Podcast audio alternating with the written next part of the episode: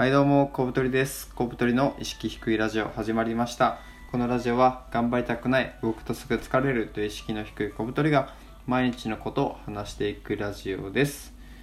えーこのラジオはポッドキャストでも配信しているので iPhone を使いの方はぜひそちらでも聞いてみてください。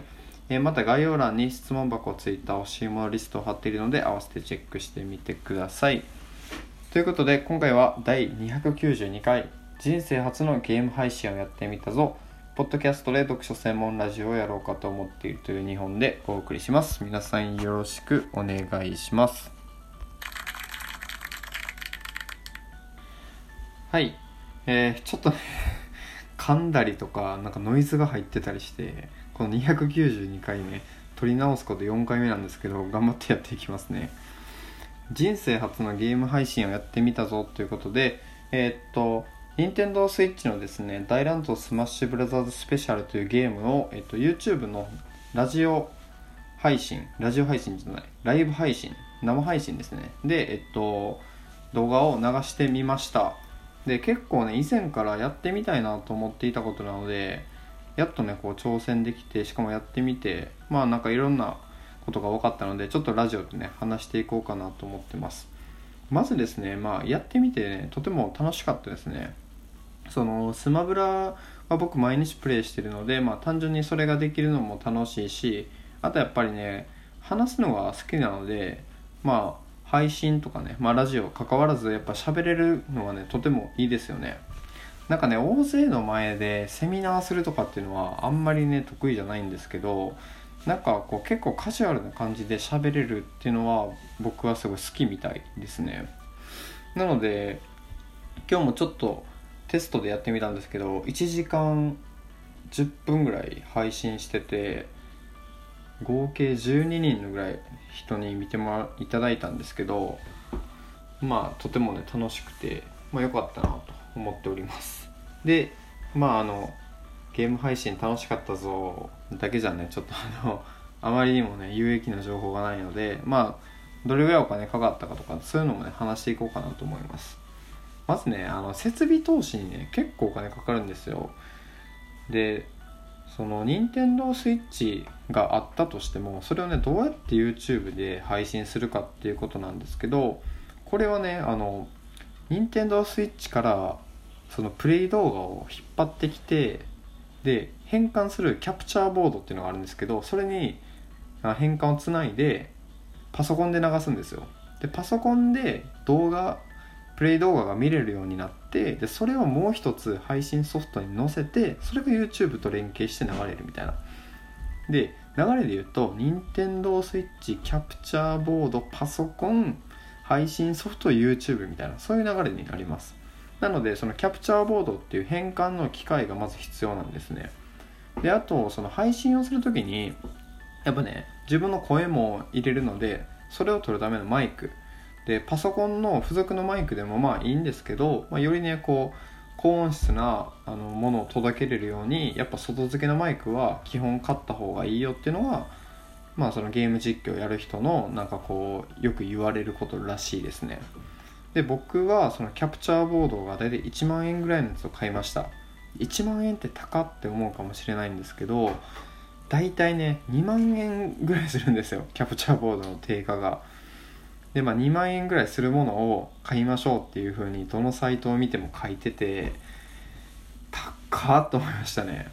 で知り合いでやってる人がいたのでその人に聞くと1万円ぐらいのやつで自分はやってるって言ってたのであ別に安いのでもいいんだと思ってまあ安いものを買いましたね。でマイクはソニーのなんか安いやつを3000円ぐらいで買ったのでまあ合計ま1万3000円ぐらいの、ま、初期投資がかかってるという感じですね。でこれに加えてですねその配信するためのパソコンとかあとはゲームのプレイ画面を、まあ、自分が見れるように映すモニターとかがいるんで、まあ、もっともっとね僕はそれ普段仕事で使っててたまたま持ってたんでよかったんですけどそれ持ってない場合はパソコンとモニターがプラスでかかってくるのでまあ多分どんだけ安くしても10万ぐらいはかかるんじゃないかなと思います。なのでね中学生とかね小学生とかがゲーム配信を見てて自分もやりたいと思った時に10万円の初期投資がいるって結構ハードル高いよなっていう風に感じました。なのでまあ普段ね気軽に見てる、まあ、ゲーム配信なんですけど、まあ、意外とお金がかかってるよっていうことですね、まあ、これに加えて編集ソフトとかあとはその音声をなんかこうなんか調整するミキサーとかいう機械があるっぽくてまあ、よりこのね品質を求めていくと、まあ、そういうものをどんどんどんどん課金しなきゃいけないのでもっともっとお金がかかるよということですね。でもう一つがやっぱ話しながらねプレイするのはねめっちゃむずいなと思いました。特に僕がやってるそのスマブラっていうゲームはなんか本当に1秒1秒で判断していくその格闘ゲームなのでなんかこう頭で別のことを考えて喋りながら画面を見てプレイするっていうのがね結構難しいんですよ。であとその配信をしてる時は基本的にはずっと喋っとかないとその見てくれてる人が面白くないと思うのでずっとねよどみなく喋りながらかつプレイもちゃんとするっていうのは、まあ、結構ねあのスキルが求められるなと思いました。まあでもただこれ慣れれば多分できると思うんでまあ100回ぐらいやれば慣れるんじゃないかなと思う。楽観視してますけど。ですね。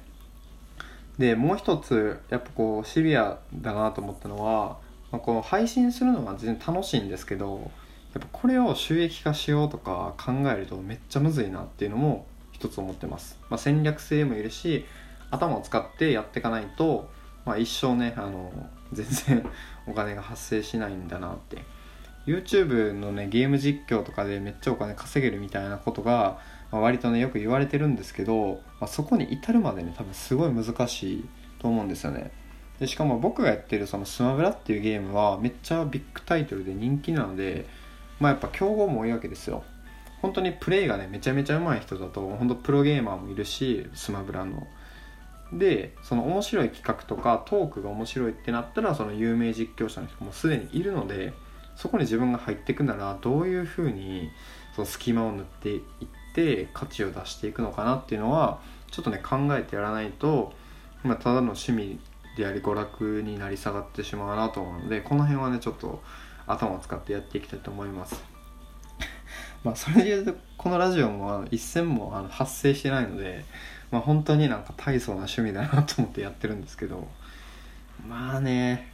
まあ、本当雑談ラジオみたいな感じなのでまあこれを収益化するってなったらもう本当になんか商品紹介とかしまくるんじゃないかなと思いますけどね。はい。という感じでまあゲーム配信はまあ今後もやっていきつつ、まあ、合わせて動画も作って、まあ、いろんなねこう収益化を考えつつやってみたいなと思います。はい。でもう一つがですねポッドキャストで読書専門ラジオをやろうかと思ってるってことなんですけど、まあ、このラジオ配信してるんですけどあの、まあ、さっきマイク買ったって言ったのでマイクがあるとよりいい声をね届けることができるんですよ。音質が上がりますよねその録音する。なのでで録音してなんかこうよりラジオをねグレードアップできるんじゃないかって考えた時になんか専門でチャンネル作ってみようかなと思ってでまあどうせやるなら何かこう価値提供できるようなものがいいなって考えてとなったらやっぱね本の紹介はすごいいいんじゃないかなっていうふうに思いました。僕はあの読書が本当にすごい好きで毎日本読んでるしあとこのラジオでね紹介も何回かしたんですけどやっぱこう本って読みっぱなしにするんじゃなくて内容を自分で咀嚼してアウトプットすると、まあ、自分のね記憶の定着率も上がるしあの聞いてる側の人はですねその本ってめっちゃ時間かかるじゃないですか読むの。でも音声でほんと10分ぐらいでその重要なね項目だけ分かればいいいいので内容を知りたい人は。でそれを僕がこの代わりにやればいいんじゃないかなっていうふうに思ってまあちょっと読書専門ラジオやろうかなっていうふうな感じですね。でそうなったらそのこのねラジオをどうするかってことなんですけどまあそれはちょっと分かんないですね。本当にこのラジオは手間を全くかけずに友達と話してるかのようなカジュアルな感じに毎回配信してるんでまあそれはまあ自分としても楽しいので引き続きやりたいなと思ってるんですけどまあ別でねラジオとか配信をやるってなった時にまあ優先順位はちょっと下がってしまうのかなっていうことも ちょっと思ってますね。こんなこと聞くとテンション下がりますよね多分。リスナーの方は。ですね。でそのポッドキャストでやろうかなって思ってる理由の一つにですね買ったマイクがそうスマホ対応してないっていうのもあるんですね。でラジオトークでこの意識低いラジオやってるんですけどこれってスマホのアプリでしかその配信ができなくてでその僕が買ったマイクはパソコンとかにはつなげるんですけどスマホにはつなげないんでそのマイクを使ってやるならまあパソコンで編集をしっかりしてちゃんと構成とかを作ってやるようなまあかっちりしたラジオかなっていうふうに思ってるので、まあ、そうなったらまあポッドキャストとかそういうところで配信がいいのかなっていうふうな感じですね。まあこれもちょっとまだ予定だし先に YouTube の方ちょっとやってみたいのでいろいろ。まあ多分後にはなると思うんですけどまあこんなことも考えてるよって感じです。で、まあ、その人生初のゲーム配信ってことだったんですけど、まあ、今まではさねブログとかノートとかでめっちゃ文章を書いてきたんですけど結構ねちょっと飽きてしまって文章を書くことに、まあ、好きなんで続けるとは思うんですけどで今回ね前からやりたかったゲーム配信をね初めてやってみた時にあいろいろやりたいなとかこれでお金が稼げるともっと楽しくなるなとかっていうアイデアが浮かんだりねそのモチベーションがバーって上がったんでやっぱりね人生でやったことないこととか新しいことに挑戦するっていうことが、まあ、いかにね大切か、まあ、うまくいかなかったとしてもこのやってる時間はとても楽しくて充実してるのでまあね今後の人生もやったことないことをねいっぱいやってみようっていう風にまあ痛感しましたね。